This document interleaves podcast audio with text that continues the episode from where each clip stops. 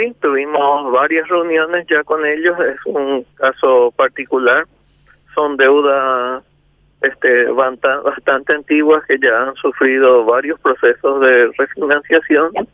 Ya nos hemos reunido con ellos y las posibilidades que tenemos nosotros ya dentro de los medios legales ya no nos permiten nosotros volver a actuar sobre ese tipo de, de deudas, sino que este merecen un tratamiento especial que vaya por, en todo caso, por vía ley, porque la legislación que tenemos no nos este no le permite al banco de fomento o a cualquier otro banco, verdad, ya actuar este sobre ese tipo de problemas. Ahora, eh, ¿y cuántos son, ministro? ¿Usted sabe cuántos son los productores en Itapúa con ese problema? Es un grupo de, entiendo yo, de la zona de Capitán Miranda y son alrededor los que vinieron a hablar con los que nos hemos reunido eh, varias veces, son alrededor de unos, unos 10 productores aproximadamente.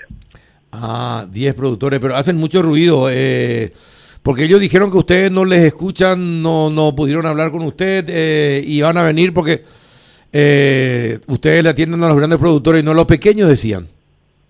No, nosotros, este, eso es un error que de una opinión que se tiene el Ministerio de Agricultura, es casi absolutamente para pequeños productores. No tenemos ni un solo programa para los grandes productores, que es una deficiencia, yo creo.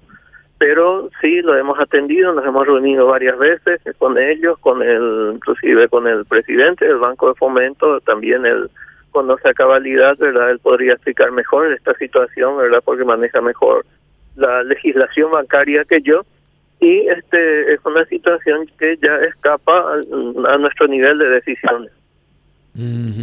Juanito.